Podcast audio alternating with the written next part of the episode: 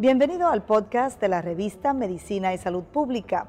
No se pierda nuestra entrevista exclusiva con los médicos y expertos más relevantes para la medicina y la salud pública en Puerto Rico y el mundo.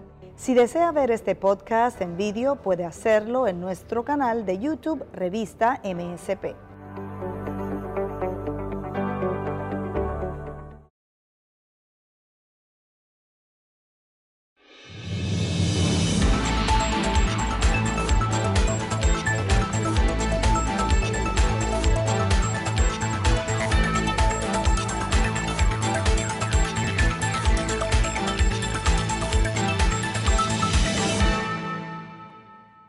Está con nosotros el doctor Miguel Laforet Matos, médico internista del Manatí Medical Center. Vamos a hablar con él de vasculitis. Buenos días, doctor.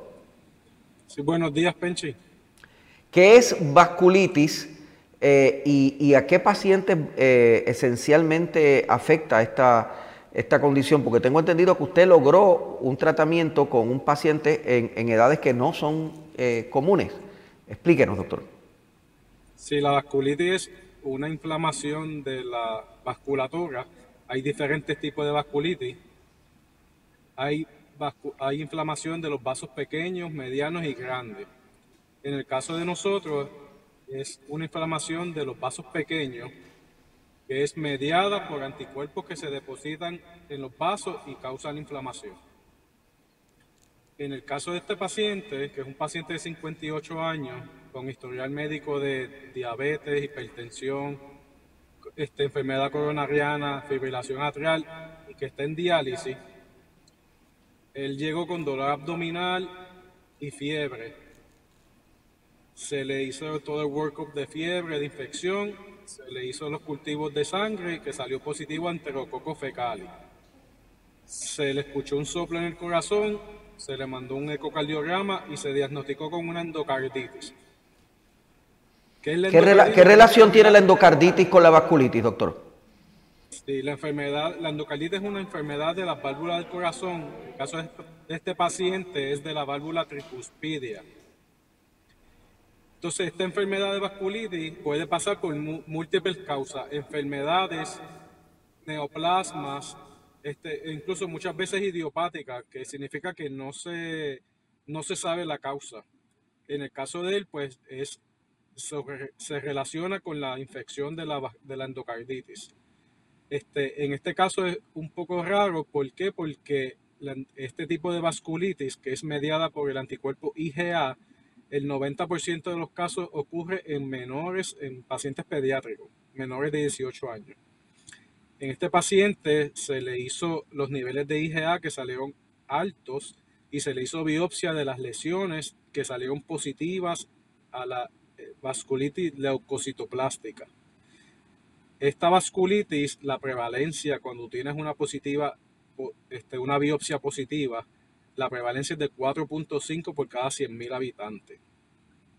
En el paciente, el tratamiento que, se le dio para esta vasculitis fueron esteroides que a los ya en una semana la vasculitis se le mejoró y se le, se le erradicó.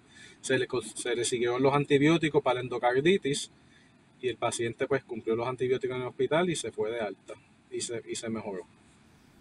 Este tipo de condición se supone que se dé más en personas menores, ¿verdad? Más que en personas de, En pediátrico, sí.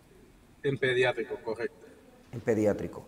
¿Y hay alguna razón por la que haya ocurrido en el caso de este, de este paciente? ¿Alguna razón que ustedes hayan descubierto? Bueno, la razón es por la infección del endocarditis. Ok. la infección le ocasionó la, la, vasculitis. Y la infección provoca que haya bacterias que se meten en el torrente sanguíneo, ¿verdad? Correcto. Él tenía una bacteremia por Enterococcus calis, que es la bacteria que se le descubrió, y ese se le pegó a la válvula tricuspidea del corazón que le causó la endocarditis. O sea que esto, esto que ustedes eh, trataron es muy poco común, es muy poco común es muy poco común cuando tienes la biopsia positiva con que te dice que es ese tipo de vasculitis, más con los niveles de IgA. ¿Cuán frecuente es la endocarditis, doctor, en todo tipo de pacientes? La endocarditis es bastante frecuente, especialmente en los pacientes con, que son de diálisis, como tienen múltiples catéteres muchas veces y se le tapa y hay que estar cambiándose recurrentemente, pues es bastante común. Pero la vasculitis es bien poco común, porque yo he tenido pacientes con bacteremia y con endocarditis que no le dan vasculitis. No es como este paciente que sí le dio la vasculitis. O sea, mayormente es en pacientes renales, ¿no? Posiblemente. Yo diría que sí. No siempre, pero puede ser. Gracias, doctor. Gracias por estar con nosotros.